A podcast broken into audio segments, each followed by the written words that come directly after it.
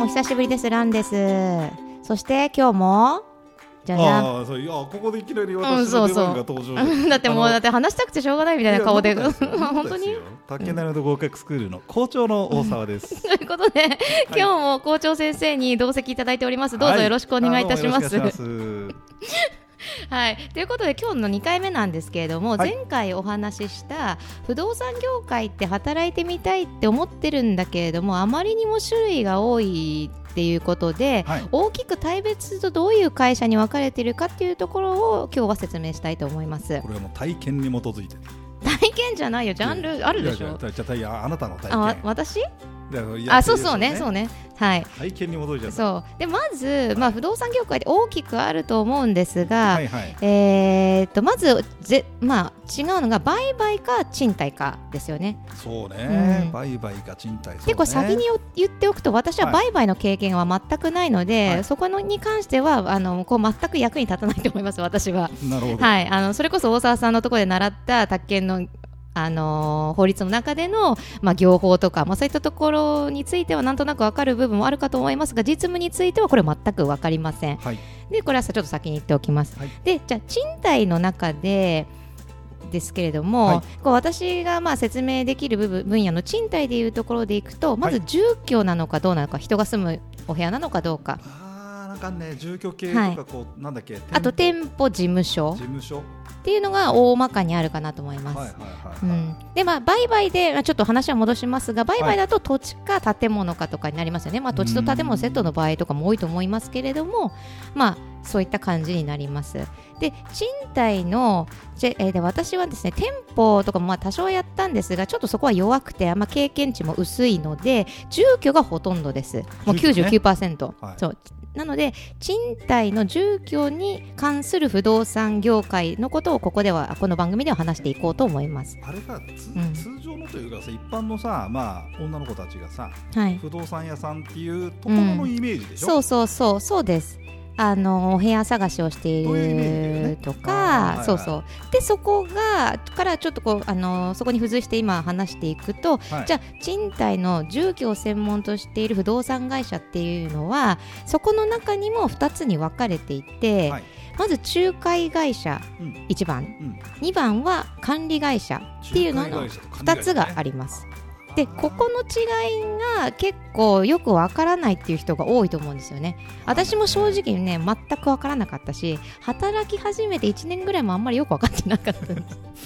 そう分からなかったそうなので多分一般の働いたことない人にはもう余計に多分分かんないんですよ。で特に2番の管理会社なんてもう全く何やってるんだかよく分かんないと思うんですよね。そうなんでかっていうと人目に触れないからです。あっていうのもあの交えてお話ししたいと思うんですが、はであのこの番組ではですので賃貸住居のうん仲介会社と管理会社の、っていうのをベースに大まかに2つに分けていろいろお話をしていきたいと思っ。てます。でさっきも、あのーちょっと話しましたがうん。管理会社っていうのはあんまり何やってるかわからないけれども仲介会社っていうのがみ、皆さんがよく知ってるよねっていうふうにさっき大沢さんがおっしゃってたじゃない、それそれはどういうことかというと、うん。仲介会社っていうのはお客さんが一般消費者なんですね。お部屋探しをしている人、うんなので、まあ、皆さんあの引っ越しをしたいとか、まあ、そういった時によくスーモとかいろんな検索すると思うんですけれどもそこから、まあ、例えば会社でいうところのアパマンショップさんとかハウスコムさんホームメイトとか、タウンハウジングさんとか、まあ、そういうところに電話をかけて、まあ、ポイントを取って内見してもらったりとかはいすると思うんですけれども、要はそういうところが仲介会社さんです。はい。お部屋のを探して、まあ、あの申し込みの手伝いをしてくれて契約締結までに至らせてくれるとこ。ろ、はい。それが仲介業者さんです。で一般消費者さんがお客さんなので、はい。宣伝例えば CM とか広告あとはあのお店そもそも会社自体がお店っていう構えですよね店を出すとか出さないとかね。そうお店なんですよアパマンショップさんにしっかりタウンハウジングさんにしっかりお店ですよねあれは、うんでなおかつ駅前にめちゃくちゃ集中してませんか、はいはいはい。うん、でそれなんでかっていうとやっぱり一般の人の目に触れる機会機会が多くないとお客さんが呼び呼び込めないからなるほどなるほはい、でそこで利益を取っているとど。はい。いうことがありますで片や一方管理会社っていうのは、はい。オーナーさんあのー大家さんですかね、うん。が持っているマンションアパートを、えーの管理を代行するのが仕事なんです。例えばじゃあ大沢さんが今賃貸経営を例えばね物件を買ってとか相続して、ね。賃貸経営誰かに貸したいなとかはい。いう場合に、はい。もうどど何だ何が一番こう手続きとして困ることだと思いますか、ねまずねあの土地ね土地から建物アパートなんか建てちゃったとするじゃん、うん。だからそうするいやわかんない。何あ多分さ、うん。そういう人いっぱいいたいるんだけど、けどうん。何言ってるかまずわかんない、うん、そう結構ねわわ、うん、そう分かんない人が多い。そうまずは、えー、と空き室の募集ですよね。はははは。全員にやっぱり全部屋に住んでもらえないとはい。家賃が回収できないです、そうね。まあそういったこととか、ね。あとは住んでもらっても実際その家賃をちゃんと回収できなきゃ意味ないわけですよね、はいはいはい滞納ばっかついてちゃっても困るわけです、はいはいはいであとはそのお部屋に住まわせるために契約をすると思うんですけれども、はいはい。その契約書を作る。はい。その法律とかもしてないといけないとかね。あーそうそうね。であとは入居中のお客さんからのさまざまなこう申し出ですよね。あそこが壊れたらなんだっていうのもありますし、隣の部屋がうるさいだとかなんとかっていうのもありますし。っていうこともそうですしあとは退去したくなった場合の手続きとか、まあ、ありとあらゆることが結構手間なんですよ。なのであの正直自分じゃできないんですよね。なるほどね、うん。できないね、うん。だだからなんか他でさ例えばまあ今言い言い方としてあるかないかわかんないけどサラリーマン大家さんやりましょうなんてうん、もう絶対やめた方がいいと思うし、私なんか サラリーマンじゃなくても大家業なんて絶対やりません。申し訳ないけど、あのそれなんでかというと大変さを知ってるからです。大変だし、手間がかかる割に、そのなんていうんですかね、管理会社に任せてたとしても、いちいちいちいち、これでいいですかってやり取りはね、があって、はい決定権は大家さんにあるので、大家さんがうんと言われればやるし、管理会社も動くんですけれども、決定権もこちら側に、大家さん側にあるし、あとはもう修修繕とか、ねもう工事とかの結構、金額も思っているより多額ですから。はあはあはあまあね、そんなにはっきりで儲からないと思うんですよ。簡単な話じゃないでしょ、そうそう、本当にマジで経営っていう言葉がぴったりって感じですね。やるんだったら本気でやんなきゃダメだ、そうそう、そうですね。そうですので、もうそのさまざまなこうあのことをうん。大家さんの代わりにやってあげる管理会社は。やってあげるのが管理会社ででその代わりに手間賃をちょうだいねっていうのが管理会社のあの収入源なんででその手間賃っていうのは、まあ、そのマンションの大家さんとその管理会社との委託業務の契約の内容によって様々なんですけれども、はい。まあ、ですので、まああのーお客さんは入居者でありオーナーさんなんですね。なので一般の消費者さん目当てあのむ目的の商売ではないですので、えー、大体会社はオフィスにオフィス街にあることが多いんです。ああ。管理会社のそう。だってお駅前だとさ家賃も高いし、はい。別にそんなに CM とかしなくてもいいわけじゃないですか。はいはっていうのでオフィス街にあるし一般の消費者さんも管理会社に電話することとかっていうのもあんまりないので、ね。まあ、そうお困りごとがあった時とかね以外は。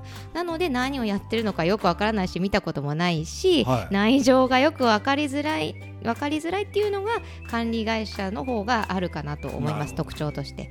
だって仲介会社さんってねん。街歩いてても外からガラス張りだし何やってるか大体見えるじゃないですか。パソコン打ってたり電話してたりとか。で街中ですれ違ってもまあ不動産屋さんが内見してんのかなみたいなのあるんですありますよね。